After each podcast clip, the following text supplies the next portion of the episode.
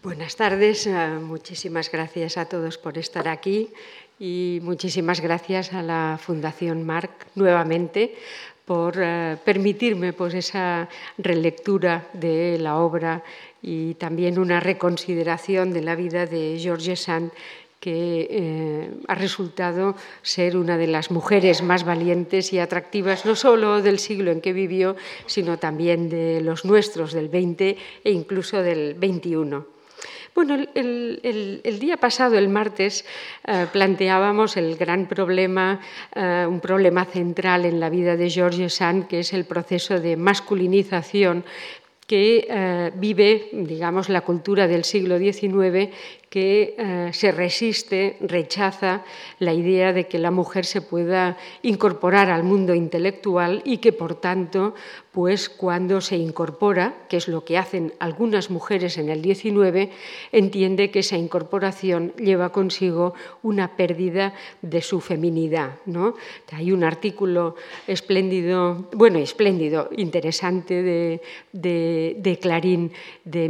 de 1877 que se titula Las literatas, caballos o peces, donde dice, bueno, ¿puede una mujer dedicarse a la literatura? Sí, será un caballo, será un pez, pero no puede ser una mujer, puesto que una opción, la naturaleza, es incompatible con la cultura. Eso es lo que veíamos el otro día con Lamartine, que considera que eh, la opción que hace, la apuesta que hace Georges Sand por el talento, la,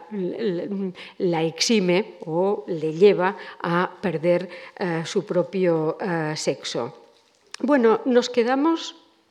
nos quedamos con Aurora Dupin, eh, en 1832, eh, llegada a París, ha roto con, eh, su amante Jules Sandeau y ha convertida en Georges Sand, una, mujer que acaba de publicar una novela interesantísima, indiana, que evidentemente, como todas las suyas, tendrá muchos elementos autobiográficos y que, con la que consigue un gran éxito, eh, digamos, de, público y de crítica. De manera que la tenemos ahí en 1832 instalada en París y digamos, decidida a eh, emprender una carrera literaria. En 1832, que es cuando eh, publica esa novela indiana, eh, que tenemos ya esa mujer vestida de hombre, acostumbrada, pues ya empieza a frecuentar los círculos literarios, causando, diríamos, el estupor de, dichos círculos por su indumentaria y por la forma, digamos, libre y completamente desprejuiciada con la que eh, trata a sus colegas masculinos, eh, conoce a una,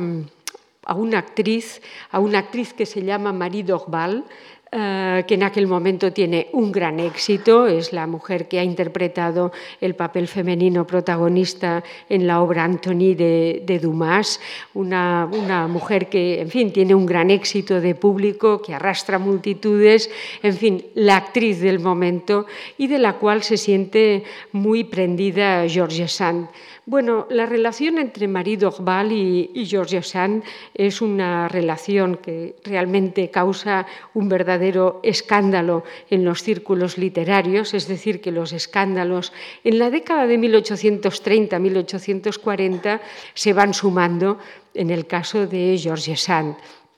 Mm, la gente se queda muy sorprendida de esa anécdota que después los hermanos Goncourt y otros escritores pues, eh, reproducirán en sus libros, que es pues, a Georges Sand esperando, fumando en el camerino de Marie Dorval a que ella acabe su actuación y emprendan pues, en una eh, calesa el viaje, el, el, corto trayecto hasta la casa de Georges Sand, donde pasan pues, una velada larga hablando, etc. No sabemos hasta qué punto hubo, una relación íntima entre George Sand y Marie Dorval. Sabemos que las dos quedaron fascinadas mutuamente y que eh, en el caso de George Sand, eh, teniendo en cuenta, digamos, la,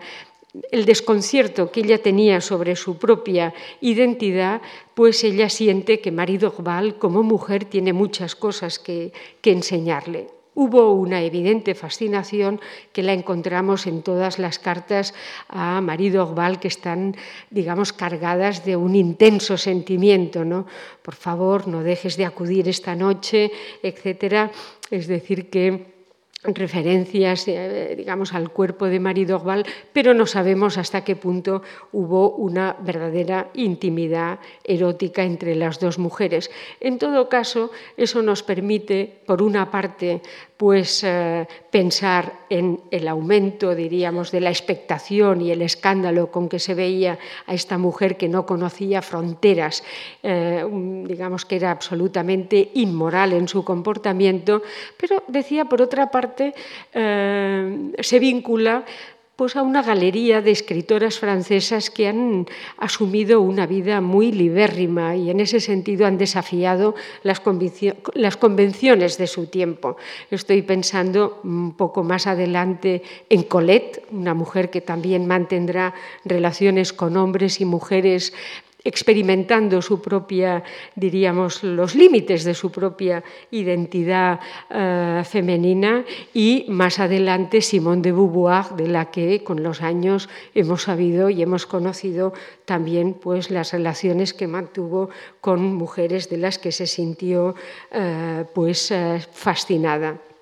Hay una carta, eh, al llegar aquí se me ha caído la carpeta y ahora será muy difícil que encuentre la cita exacta, pero hay una carta preciosa de, de George Sand eh, a, una de sus amigas, a María Angul, donde reflexiona sobre eh, digamos, el interés que tiene, que siente por Marie Orval y dice que en su actitud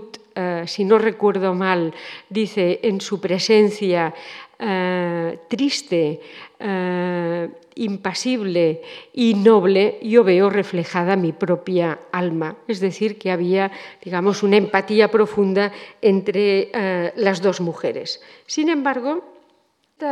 esta, empatía con Marie Dorval se verá pronto superada por el conocimiento con uno de los poetas, escritores más atractivos de la época, que es Alfred de Musset. Alfred de Musset era uno de los, mm, digamos, pioneros en la introducción del romanticismo en Francia, un dandy, eh, seis años más joven que la escritora, un hombre, digamos, de, de moda en los círculos literarios y por el que Georges Sand inmediatamente siente una gran fascinación. La fascinación es mutua. Alfred de Musset, eh, digamos, ya está en la línea de todos los hombres, la mayoría de ellos literatos, que sienten una gran curiosidad por esta mujer eh, tan extraña que, por otra parte,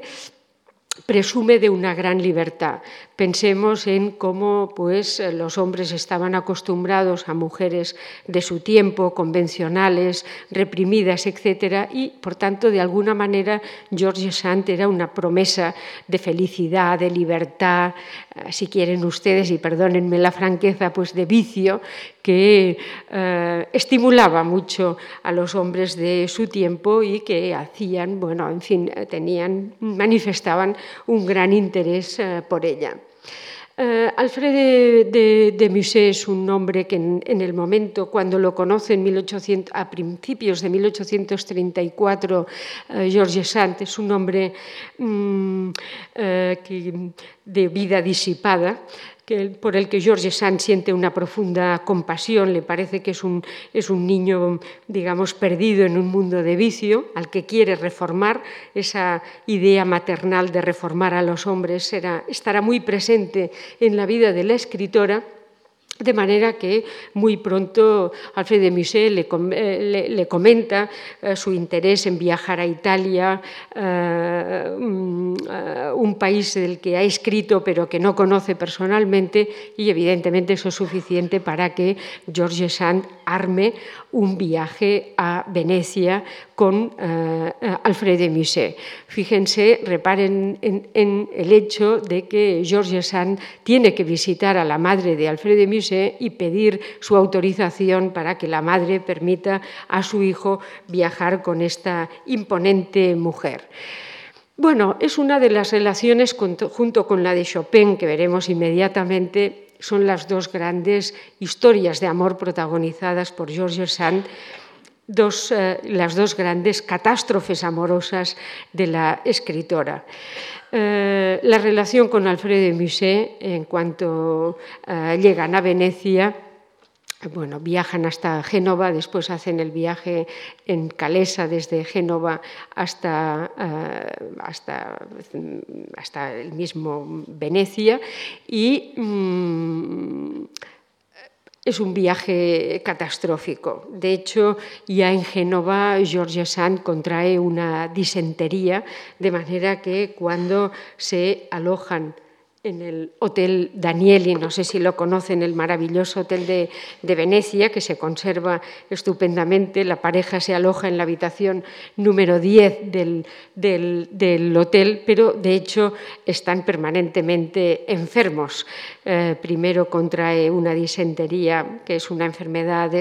una dolencia desagradable de la que ella se siente pues muy humillada frente a este joven Alfredo Musset, que en los primeros días la cuida, pero inmediatamente pues, mm, ve que la cosa se prolonga, él se está aburriendo junto a una mujer que está enferma con fiebre inapetente y Alfredo Musset pues, empieza a salir, tiene otras relaciones, eh, etcétera, de manera que eh, eh, George Sand ve cómo ese viaje que tenía que ser el gran viaje, digamos, de amor, pues se convierte pues, en un pequeño estropicio en el que la pareja no consigue prácticamente momentos de complicidad.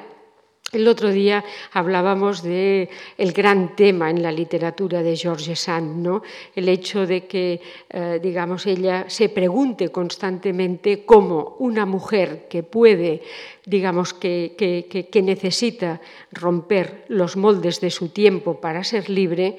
puede, al tiempo que lo hace, ser aceptada por la sociedad. ¿no?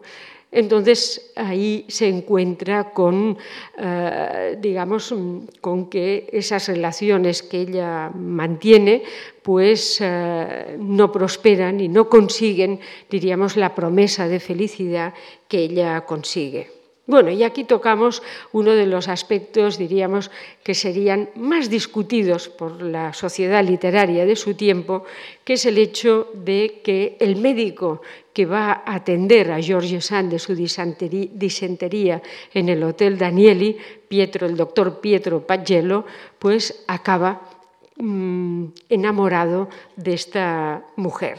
De manera que empieza una relación entre ellos y es una eh, relación que, en la que pues, George Sand, que está completamente solo, Alfred Musset mantiene una vida aparte, eh, ha alquilado eh, pues una habitación eh, contigua a la suya, pero ella hace una vida independiente de la de, de, George Sand enferma, pues empieza a trabar una relación, primero amistosa y después amorosa, con este hombre, un médico, diríamos, mm, con en fin, que no, ha conocido, nunca ha salido de Venecia y que queda completamente fascinado por el poderío que demuestra pues, eh, eh, eh, esta mujer en su comportamiento habitual. De manera que muy pronto, en cuanto George Sand se recupera, y cae enfermo. A su vez, Alfredo Musset, ella mantiene una relación amorosa con, con, el médico. Aquí tenemos un fragmento de una carta de finales de febrero de 1834 en la que ella reflexiona ante Pagello eh, sobre cómo proceder. Eh, una de las características que tendrá George Sand, absolutamente innovadoras para su tiempo, es que cuando ella se enamora no soporta mantener esa relación en la clandestinidad, sino que la quiere predicar urbi et orbi, de manera que en cuanto conoce a Pagello, pues lo propio, lo que, lo que, lo que ella desea es eh, pues, eh, dejar a Musset y vivir esa relación plenamente. Mm, Pagello se muestra mm, más prudente y le dice, bueno, tenemos que disimular, esto, en fin, se verá muy mal, este hombre está enfermo. Y aquí tenemos una carta en la que, una reflexión en la que San le dice, mm, no me parece eh, correcto, esto quizá sería prudente, pero no es lo que se debe hacer, entre otras cosas, y aquí la última frase dice, su corazón, el de Alfred de Musset, no es malo y su fibra es muy sensible, pero su alma carece de fuerza y de verdadera nobleza y hace varios vanos esfuerzos, perdón, para mantener la dignidad que no tiene. Una de las mm, características más atractivas del epistolario de Georgia Sand es la capacidad que tiene ella para hacer retratos psicológicos de las personas con las que, a las que conoce. ¿no? Y aquí vemos en dos frases, diríamos, una, profunda reflexión sobre uh, Alfred de Musset cuando eh, Sand convence a Pagello para abandonar Venecia y, uh, y, vivir esa nueva vida amorosa que le promete el joven Pagello, por supuesto siempre más joven que George Sand, pues uh, uh, los dos van a París y en un primer momento parece como que Alfred de Musset acepta la situación, puesto que, como le dice George Sand, no fui yo el primero en, en engañarte tú primero me fuiste infiel y por tanto yo lo único que he hecho es responder a tu deslealtad. ¿no? Y sin embargo, cuando llega a París un mes después, tres semanas después de la pareja de enamorados, se encuentra con un París completamente enfebrecido que critica, digamos, que Georges Sand haya abandonado a Alfred de Musset enfermo en Venecia y por tanto con una, digamos, una, una, sociedad literaria que se pone absolutamente del lado de Musset y en contra de uh, Georges Sand. Razón por la cual él empieza, diríamos, a pensar en un libro que dedicará a George Sand y que se titula Confesión de un hijo del siglo, en el que reflexiona sobre lo ocurrido en Venecia y sobre las relaciones entre hombre y mujer. De hecho, es una, diríamos, es una novela que no, eh, no es lacerante para George Sand, aunque a ella le impacta profundamente ver su relación vista desde la perspectiva de, del otro, ¿no? de Alfred de Musset. A todo esto, la situación en París pues, ha llegado a tales extremos que, eh, en fin, la, relación con su marido, Casimir eh, Dudevant, es una relación completamente, eh, digamos, perdida en el tiempo. Y la propia Georges Sand, para poner un poco de orden en la situación, pues emprende, solicita una demanda de separación legal del marido que coincide con la publicación de la confesión de un hijo uh, del siglo. Uh, son años uh, difíciles cuando ella, ella, recibe la publicación de, de, del libro de Musset, no sabe exactamente cómo responder a él. Y aquí tenemos un pasaje que voy a permitir leer porque es muy interesante, de una carta que ella escribe a François Boulos, que es su editor, es también el editor de una de las revistas de más prestigio de su tiempo, la Revue de, de Deux Mondes, en la que simplemente la carta para ver el carácter, diríamos, eh, decidido de esta mujer. Acaba de perder el uh, alquiler de la Rue Malaquais. El otro día veíamos una fotografía pequeña de ese apartamento, ese pied à terre en París, que es fundamental. Se queda en estos momentos sin casa en París y uh, pues uh, entiende que Boulos le tiene que facilitar una habitación en su, en su propia casa y le escribe, fíjense ustedes en, digamos, el carácter eh, mm, eh, decidido con el que Sant escribe sus cartas. Resérveme una pequeña habitación en su casa. Yo dejo mi apartamento en abril, amueblaré un pequeño rincón en su casa y haremos un arreglo. Usted me dará de comer y colocará una tabla para pasar de la ventana al tejado, de manera que yo pueda salir a fumar sin faltar al respeto a Margarita, que es la esposa de Bulos. Usted me ajustará 15 días por trimestre. ¿Le parece bien el arreglo? Yo pagaré el alquiler de mi habitación. Y la segunda parte de esa carta, interesante, envíeme el libro de Alfred si cree que no me habrá de enfadar. En este último caso, dígamelo y yo me abstendré de leerlo. La vida es corta, el mal y el bien son inútiles a quien no desea más que reposo. Y fíjense en esta última ah, frase verdaderamente impresionante. Tráteme como a un muerto. No permita que insulten mi tumba, pero tampoco corra a escribir mi epitafio. Estoy bien así.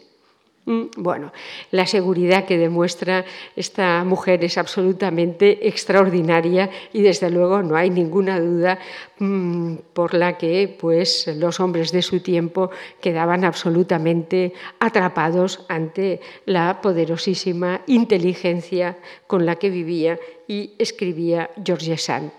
Bueno, tenemos que esos años de 1832 hasta 1836, ella, digamos, eh, sigue escribiendo novelas importantes, ha escrito Valentín, ha escrito Lelia, de la que hablábamos el otro día, inspirada en esa relación no sabemos hasta qué punto lésbica con Marie Dorval y ha tenido esa relación mm, con Musset escandalosa sobre todo por el final de la misma y esa vuelta a París con su médico Pietro Pagello, de manera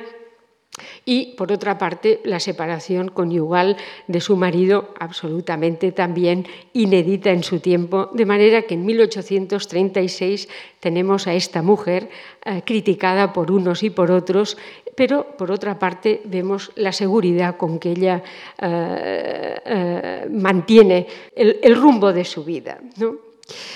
Bueno, en estos momentos uno de los escritores que se posicionan decididamente a favor de Georges Sand es Georges Balzac. Otro será, por ejemplo, el crítico Saint-Beuve y posteriormente Flaubert. Es decir, que ella contaba con los pesos pesados de su tiempo a su favor y que la defendían de las críticas. Pero como mencionábamos el otro día, eh, para Balzac, Sand, siendo una mujer interesante y siendo una escritora eh, excepcional por la valentía con la que plantea nuevos problemas y sobre todo porque lo hace desde una perspectiva femenina inédita hasta el momento, pues eh, la considera solo exteriormente una artista, porque lo decíamos, escribe siempre pensando en el público, escribe pensando en el dinero que puede obtener. Ella ya es una profesional que mantiene a sus dos hijos y que mantiene de alguna manera a su marido Casimir Dudevant, un terrateniente, lo decíamos el otro día, arruinado y que en realidad pues vivirá de, en fin, de, de lo que le permite eh, su eh, extraordinaria mujer, de manera que ella tiene muchísimos gastos y eh, no es extraño que en sus novelas ella se plantee el ser valiente, el ser atrevida, el ser incluso escandalosa, porque sabe que con eso va a vender más, el caché de su próximo libro aumentará y que por tanto ella podrá mantener a toda la troupe familiar que depende exclusivamente de sus ingresos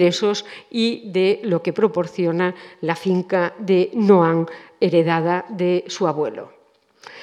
Bueno, la tenemos entre 1836-37, sostenida por algunos escritores, pero en el ojo del huracán de la vida literaria parisina, cuando de pronto conoce a un hombre, ha tenido, por supuesto, desde Alfred de Musset hasta Chopin, o Chopin en polaco, eh, eh, tiene otras relaciones, tiene varias relaciones, ya sabemos, todas consecutivas, nunca compartidas, pero en todo caso, pues, eh, en fin, la, polémica continúa. Pero, como digo, en 1838 conoce a Friedrich Chopin. Un pianista que en aquel momento se encuentra, diríamos, eh, en el centro de la vida cultural francesa, muy amigo de Lis. Ella es muy amiga de Lis y de su, y de su mujer María Angul, aunque después acaban muy enemistadas. En realidad, María Angul la, la, traiciona. Eh, en la medida en que ella, que tiene esa avidez por tener, por conocer a hombres que de alguna manera le pueden prometer una felicidad que ella en su relación con ellos verdaderamente no siente, pues tiene una relación con uno de los grandes escritores del momento, Prosper Mérimée. Eh, Mérimée pasa por ser un hombre viril, eh, eh, seductor, extraordinariamente fogoso con las mujeres y Sant lo quiere conocer lo conoce, tienen una relación. Merimé eh, cree que el problema de Sant es un problema de insatisfacción sexual, que no ha conocido eh, al hombre que necesita y, sin embargo, la relación entre ellos eh, de una noche es absolutamente eh, humillante por las dos partes, sin que sepamos exactamente eh, qué ocurrió. Pero bueno, tenemos tantísimos testimonios suficientes como para saber que la relación no funcionó. El caso es que a la mañana siguiente, George Sand escribe, perdón, comenta a Marie Dangoul eh, sobre la experiencia de la noche pasada y le dice, me nada especial. Eh, mm, se lo dice confidencialmente, pero me, Dangoul le falta tiempo para comentárselo a su amante, que, perdón, sí, sí, a su amante, que es Alfred de Vigny y a Alfred de Vigny le falta tiempo para comentárselo a todo el mundo, de manera que por la tarde todo París ya sabe que Mérimée no es nada especial, lo que obliga a Mérimée a escribir una novela titulada El doble desprecio, novelando aquella noche y por otra parte pues a Sand a mm, eh, digamos a justificar ese comentario. Pero, de hecho, San, que es una mujer absolutamente leal a sus amigos, no le perdonará ya a Marie Dangoul la traición que le ha hecho comentándole una confidencia que ella le había hecho absolutamente en privado razón por la cual a partir de ese momento pues la, relación entre estas dos mujeres se enfría. Hay una carta preciosa de, Marie, eh, de George Santa de Angul respondiendo a una de ellas, eh, diciéndole que, bueno, pelillos a la mar, que eso ha sido, en fin, pues una, eh, algo que no hay que tener en cuenta. Y George Sant le contesta con una carta de tres páginas diciéndole, si a un amigo no hay que tenerle en cuenta la forma en que traiciona el sentimiento sentimiento depositado en él, ya me dirás tú qué es lo que hay que tener en cuenta.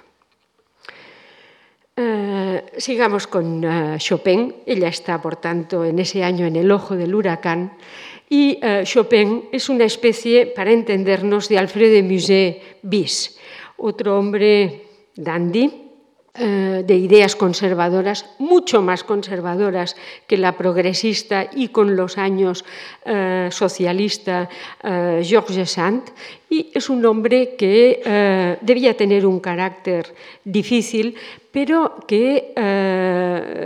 en fin, en esa idea que ella tiene de conocer a los hombres que atraen la atención y en los que ella ve siempre una promesa de felicidad que acaba siendo fracasada, ella quiere conocer a Chopin, que, eh, en fin, es, eh,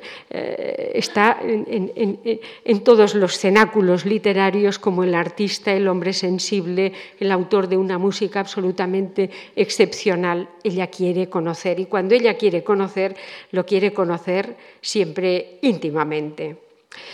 Eh, es, muy bonita la correspondencia entre, en ese momento, principios del 38, eh, entre Georges Sand y Chopin. Mm, eh, ella le va enviando billetes diciendo en París se le adora, yo le adoro, me gustaría conocerle, le invito a, a tal. Y bueno, Chopin se resiste, finalmente coinciden en una en una sesión en casa de, de, Lis y de Marie Dangoul,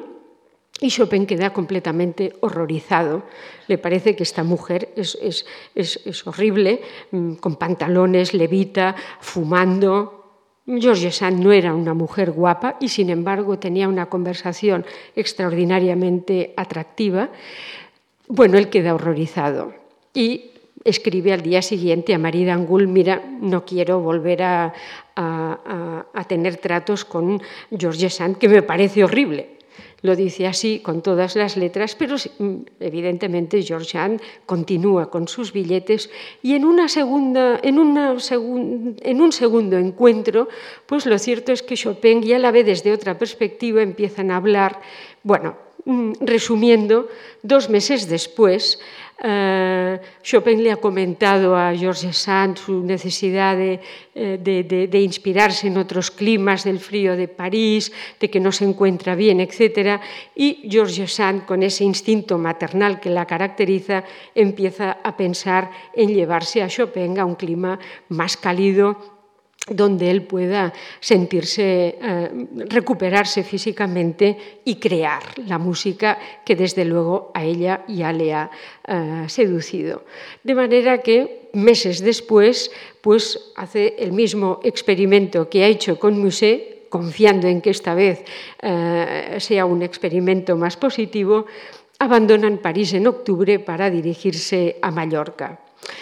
Eh, bueno, este es el episodio más conocido, indudablemente, de Georges Sand, del que eh, cuatro años después, tres años después, surge uno de los libros más incómodos de la cultura española y, por supuesto, de la mallorquina, que es Un invierno en Mallorca, en la que ella digamos, escribe, recrea los 95 días vividos en Mallorca con eh, Chopin y con sus dos hijos.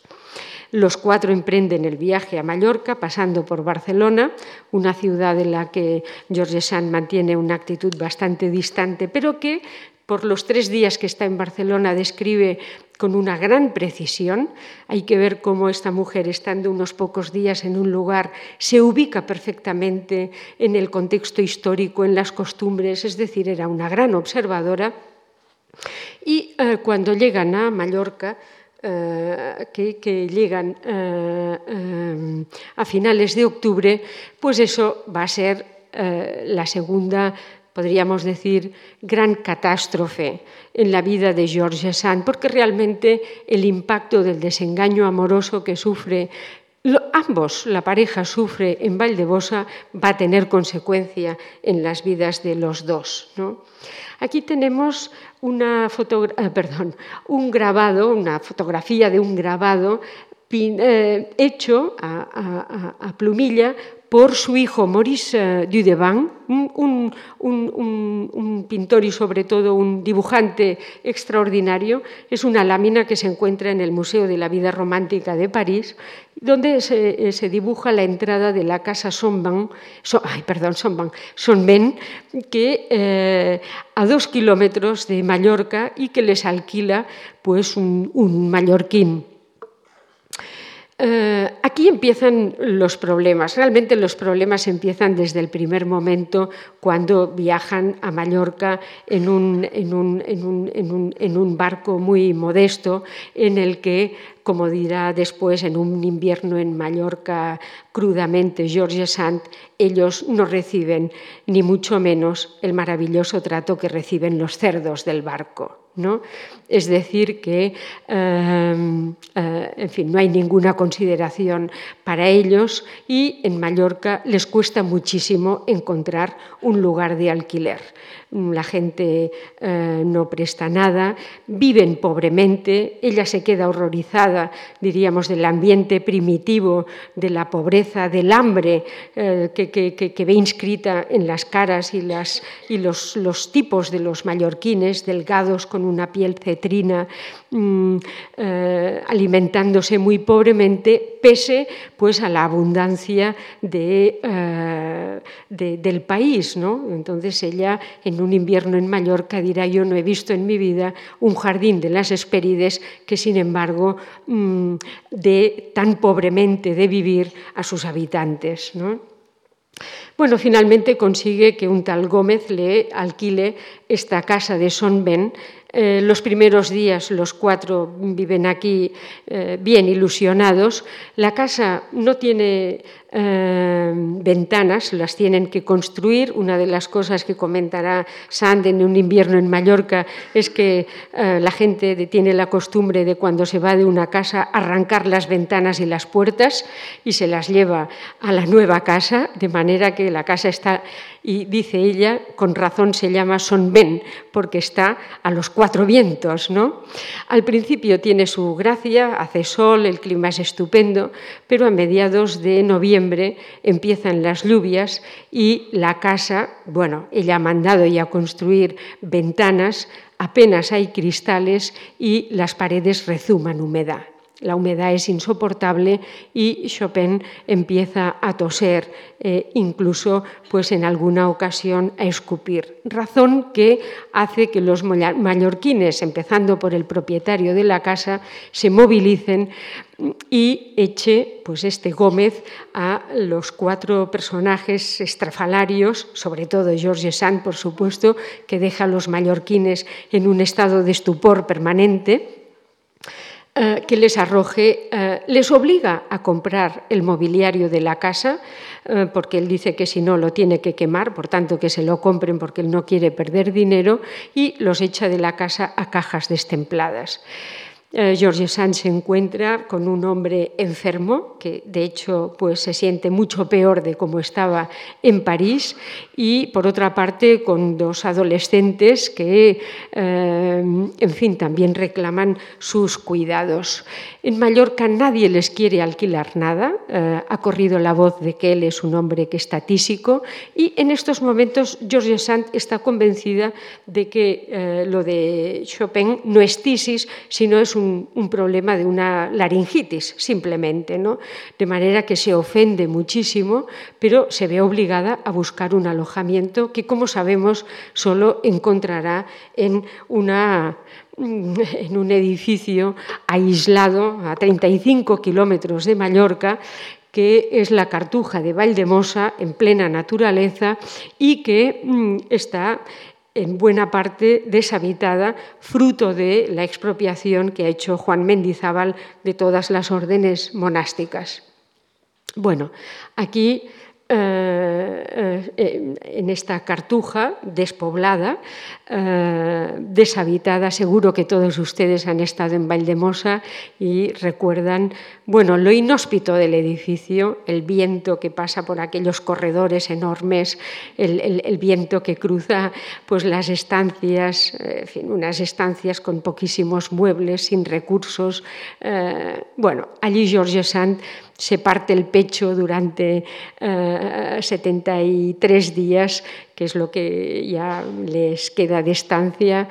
pues intentando que Chopin pueda crear, eh, encontrar comida, eh, la gente no les vende comida. Y desde el primer momento aparece un personaje que se convierte en un personaje de un invierno en Mallorca, una tal María Antonia, que se ofrece a ser su criada, a prepararles la comida, pero que demuestra que de lo que le pagan prácticamente a la mesa no llega nada.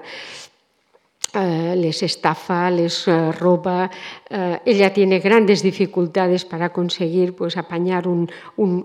almuerzo mínimo diario. Bien, de todo esto ella se desahogará después en un invierno en Mallorca hablando de la isla de Mallorca como una isla primitiva en la que cualquier cerdo merece mucha más consideración que un ser humano. Pensemos que George Sand es la primera eh, turista que llega a Mallorca, es un ser completamente, diríamos, anómalo en el contexto de una sociedad que además ve al extranjero, digamos a la persona de fuera, con un gran recelo, puesto que ha sufrido diferentes, diríamos, extorsiones por parte de la corona española, que no deja de aprovecharse de la riqueza eh, natural de Mallorca, de manera que el mallorquín que encuentra George Sand es un ser receloso, desconfiado, primitivo, que desde luego tiene muy poco contacto con la cultura y que se siente completamente ajeno a esta mujer que no va a misa, que mantiene una relación que nadie sabe cómo es con un hombre que está enfermo y que apenas sale de su eh, celda y de la que ella pues, eh, eh, en fin, es la, la única parte visible. Bueno, la relación, digamos que es una relación prácticamente insostenible de manera que muy poco después, eh, aquí tenemos una fotografía, en fin, de una, de de las celdas. Saben ustedes que durante un tiempo ha habido disputa cuál de las celdas era eh, la auténtica en la que habían vivido Chopin y Georges Sand, pero en todo caso la vida, como dirá ella, en un invierno en Mallorca fue una vida absolutamente inhóspita, sin ninguno de los placeres a los que ellos, los cuatro, estaban acostumbrados en París. Eh, de manera que eh, vuelven, eh, regresan a París y el final de un invierno en Mallorca es el, libro se cierra con la, sensación de alivio que los cuatro experimentan cuando suben en Marsella a un barco francés que inmediatamente les acoge, les trata bien y les, les conduce cerca de París donde pueden recuperar su vida. Bueno, de hecho esto marca la relación, diríamos, es una experiencia que marca la relación entre Chopin y Georges Sand. Es una relación, diríamos, que, eh, muy difícil, eh, pues muy parecida a la que ha vivido con Musset, que reafirma a Georges Sand en una idea eh, que a partir de aquí ella irá madurando a lo largo del tiempo y es la convicción de que las relaciones hombre-mujer eh, están muy hinchadas, están muy exageradas y que de hecho son relaciones sometidas a una presión cotidiana que hace que verdaderamente pues, la experiencia amorosa, la relación amorosa, eh, resulte muy difícil de sobrevivir. Es decir, que George Sand ya ve una gran diferencia entre la persecución del ideal romántico y, por otra parte, pues, sus experiencias reales que la conducen a una íntima sensación de desengaño eh, todo París eh, conocerá pues, esa experiencia fracasada y, sin embargo, la relación de Georges Sand y Chopin a la vuelta de Maldemosa entra en una, diríamos, en una situación más o menos eh, estable, eh, casi diríamos en una relación conyugal. Chopin vive con Georges Sand eh, en Nohant. pero muy pronto pues Chopin tiene que aceptar el carácter de Georges Sand que la lleva a pues invitar a Noan a todas aquellas personas que le parecen interesantes. La casa está siempre llena de gente, sobre todo de gente joven, de poetas, escritores, por los que ella se siente atraída. Los celos de Chopin son tremendos y el punto de inflexión probablemente es la decisión más equivocada en toda la vida de George Sand. La adopta ella en 1846, eh, cuando, llevada por su instinto maternal, adopta a una pariente eh, de línea materna, que eh, Agustín Broll, que, por la que ella la adopta, que tiene 12 o 13 años, y paga un dinero a los padres para quedarse con ella, para entendernos, es decir, para garantizarle una educación. Mm, queda fascinada por esta muchacha cuando la conoce casualmente en Noan y tiene miedo de que a esta muchacha le, ocurre, le ocurra lo que le ocurrió a su madre, es decir, que la vida la lleve por derroteros no deseados ¿no? y realmente peligrosos. De manera que para ella lo importante es tener una educación que a la mujer le permita desenvolverse en su propio camino. Paga una cantidad a los padres y ella adopta a esta muchacha que desde el primer momento considerará la hija que no tiene. El otro día ya comentábamos las difíciles relaciones con Solange, una muchacha inhóspita, rebelde, que con los años acabará siendo la cortesana más conocida de toda Europa. Mm, eh, eh, mm, considera, ella que es todo sentimiento, considera que su hija carece de sentimientos. Realmente eh, Solange ha vivido una vida, mm, en fin, muy, muy, eh, en fin, muy excéntrica para la época y eh, pues George Sand adopta a esta muchacha, la que llama Tin, y que mm, como la hija que no tiene. Pero claro, eso será para Solange una herida, otra más, en una infancia verdaderamente difícil como la que ha tenido esta muchacha que ha conocido a muchos amigos de su madre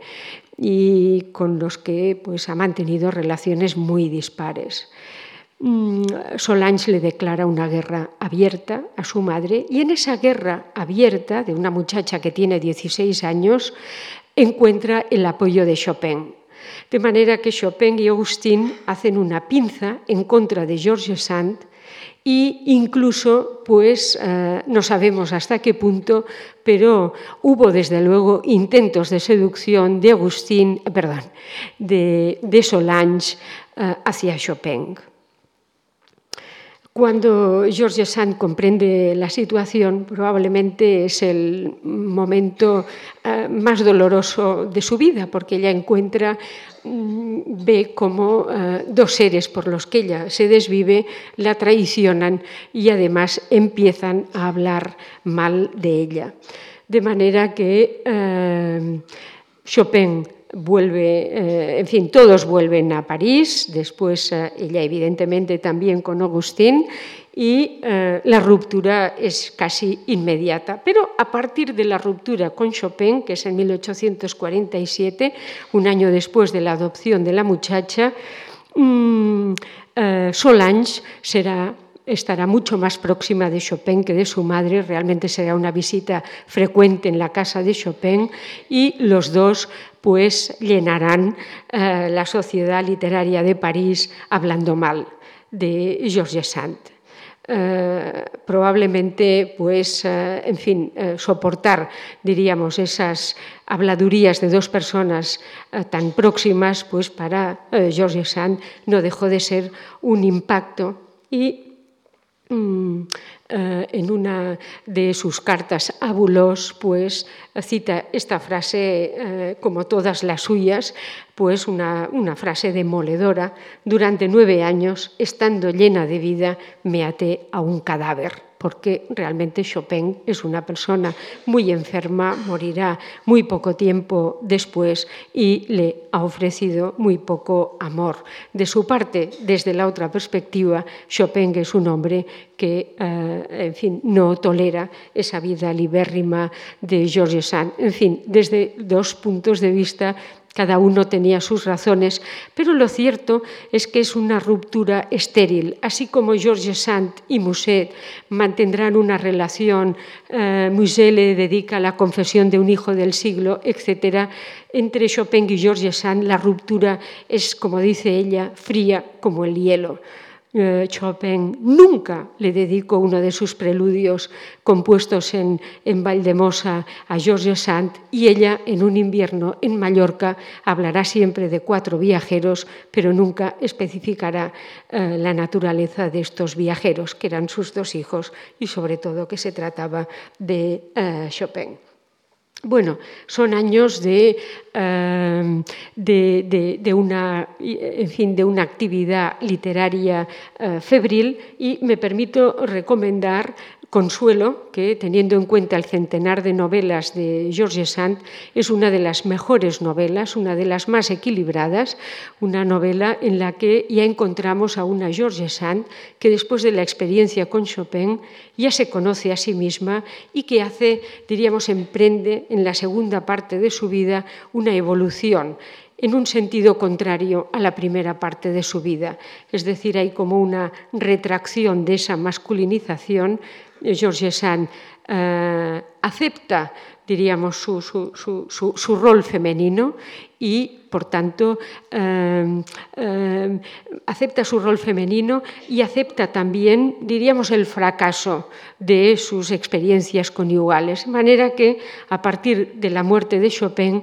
encontraremos, y hasta el final de su vida, en 1876, encontraremos a una mujer mucho más serena, que se conoce a sí misma, que conoce el mundo, que conoce los sentimientos eh, que, intervienen entre hombres y mujeres, que considera que la sexualidad está muy sobrevalorada y que, por tanto, diríamos, acepta eh, su papel en el mundo con una gran, eh, con una, diríamos, mm, sin la ansiedad que ha caracterizado la primera parte de su vida.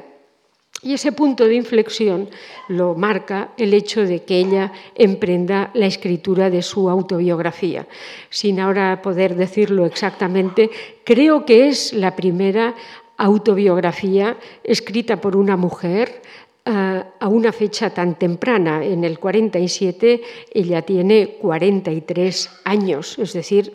tiene una edad, digamos, muy precoz para escribir sus memorias y, sin embargo, ella entiende por una parte, que eh, llegada hasta ese punto y con la cantidad, diríamos, de chismorreos, habladurías y comentarios que giran en torno a ella en la sociedad parisina, se ve en la obligación de dar explicaciones de,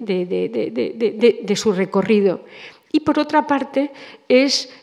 de una gran sinceridad. Esta es, es, es, es, desarmante en George Sand la sinceridad con la que ella siempre cuenta las cosas, que tiene, diríamos, un sentido no tan transparente ni tan moral. Es decir, ella en 1847 está medio arruinada, Casimir Dudevant, su, su marido al que ella sigue de alguna manera manteniendo, se ha demostrado un pésimo administrador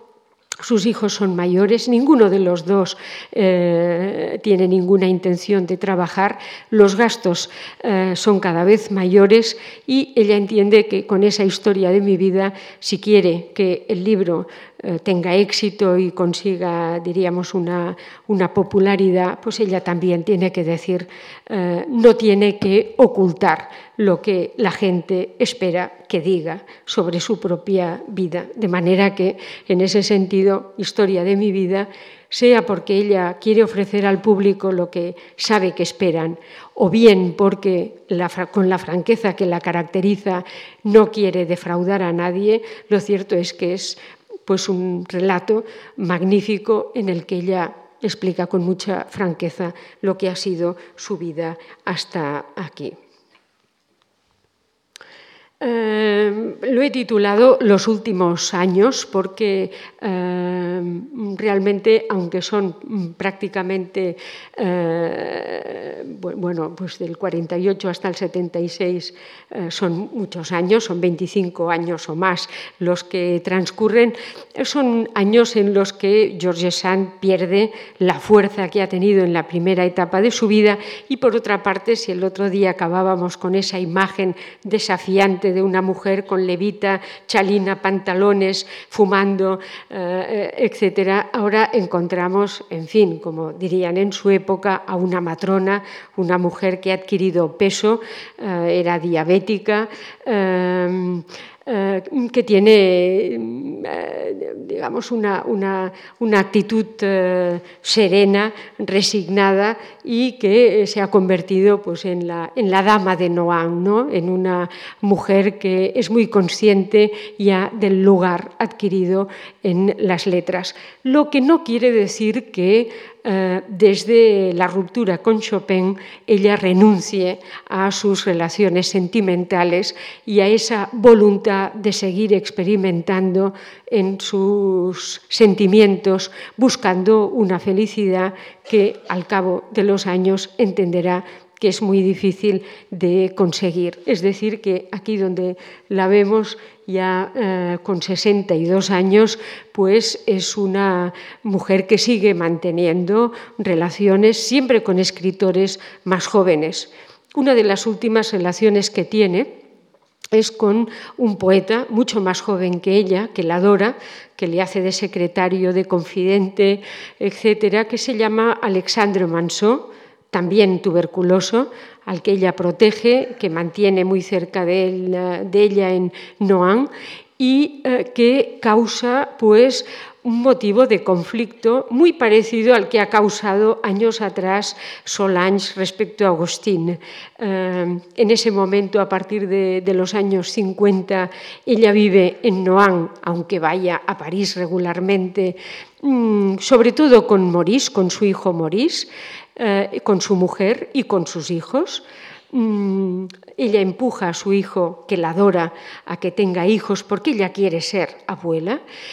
pero Maurice no va a soportar, su hijo, que la adora, como digo, no va a soportar esas relaciones, diríamos, de vejez de su madre con uh, poetas mucho más jóvenes que ella. Y sobre todo no va a soportar la relación con Alexandre Mansó, su, última, su último gran amor. ¿no? Hay un momento, eh, ya, en, el año 1871, eh, ya estamos en la recta final de la vida de George Sand, en eh, el que Maurice, su hijo, le plantea a George Sand una situación pues un poco como la que le planteó Chopin años atrás es insostenible. Eh, eh, Alexandre Manso y, yo no podemos vivir los dos bajo el mismo techo de manera madre que tienes que elegir, o él o yo. Uno de los dos se va de Noan. Eh, George Sand le dice, mañana te daré una respuesta. Aquella noche ella reflexiona y se da cuenta o piensa o ella, en todo caso, anota en su diario, mi hijo no tiene ningún derecho a ponerme en esa disyuntiva. Yo he defendido siempre mi libertad y la defenderé hasta el final. Al día siguiente, George Sand le dice a su hijo, comprendo lo que me dices, quédate con Noan, de hecho tú vas a ser el heredero y yo me voy con Manso. Efectivamente, Manso busca una casa a 150 kilómetros de Noan, donde eh, pues George Sand emprende una nueva vida sin su casa, sus muebles, sus cerámicas, sus tapicerías, eh, sus mermeladas, su jardín, pero en fin, con toda la valentía de quien está dispuesto a mantener sus desafíos hasta el final. Manso la adora, pero Manso es un hombre que está enfermo, de manera que viven juntos en esa nueva casa que ha buscado Manso siete meses, después de los cuales muere Manso y ella regresa a Noan y los últimos años los pasa completamente, digamos, entregada al, cuidado y a la educación de sus nietos ha firmado la paz con su hijo Maurice, eh, que evidentemente pues, no tiene ninguna dificultad en hacerlo y de hecho pues, los últimos años en Noan son años de, diríamos, de una gran tranquilidad para esta mujer. Podríamos decir que si Mansó es su último amante, aunque todavía después en Noan tendrá alguna nueva relación esporádica, eh, su, gran amor de los últimos años es Gustave Flaubert. Nunca tuvieron una relación sentimental y, sin embargo, la correspondencia entre los dos demuestra la profunda compenetración o complicidad que hubo entre estas dos almas. Flaubert eh, envidiará a Georges Sand la capacidad que ha tenido, a pesar de todas las dificultades, en establecer una vida sólida, rodeada de los suyos, eh, diríamos con una economía bollante a pesar de todo, frente a un Flaubert inestable, soltero, cargado de, miedo sobre su salud, solitario. Eh, Mm, en fin, entonces él admira en esta mujer pues toda la capacidad que ha tenido para recorrer el siglo desafiando pues las, las, las eh, eh, todas eh, diríamos los inconvenientes y las dificultades con las que se ha encontrado. El mismo año de su muerte, 1876, la verdad es que tiene una muerte larga, dolorosa y humillante para ella,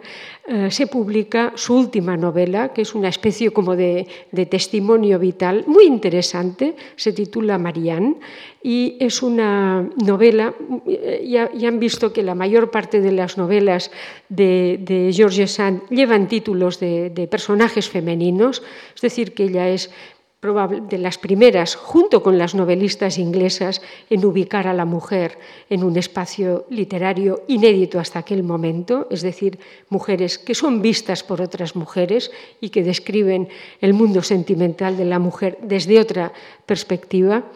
pues eh, en Marianne, digamos, eh, se ve claramente el recorrido desde Indiana, por poner un ejemplo, su primera novela y la última. En Marianne, ella, diríamos, dibuja un personaje que viene a ser una especie como de eh, ideal femenino. Y el ideal femenino en ese momento de George Sand es la mujer que, en lugar de ceder a la intensidad de sus sentimientos, sabe controlarse e imponerse a ellos. De manera que, eh, bueno, con ese recuerdo de ese testamento, que por otra parte es como, diríamos, la huella de una larga y fecunda experiencia, pues eh, termino esta intervención. Muchísimas gracias a todos ustedes por su asistencia y gracias a la Fundación.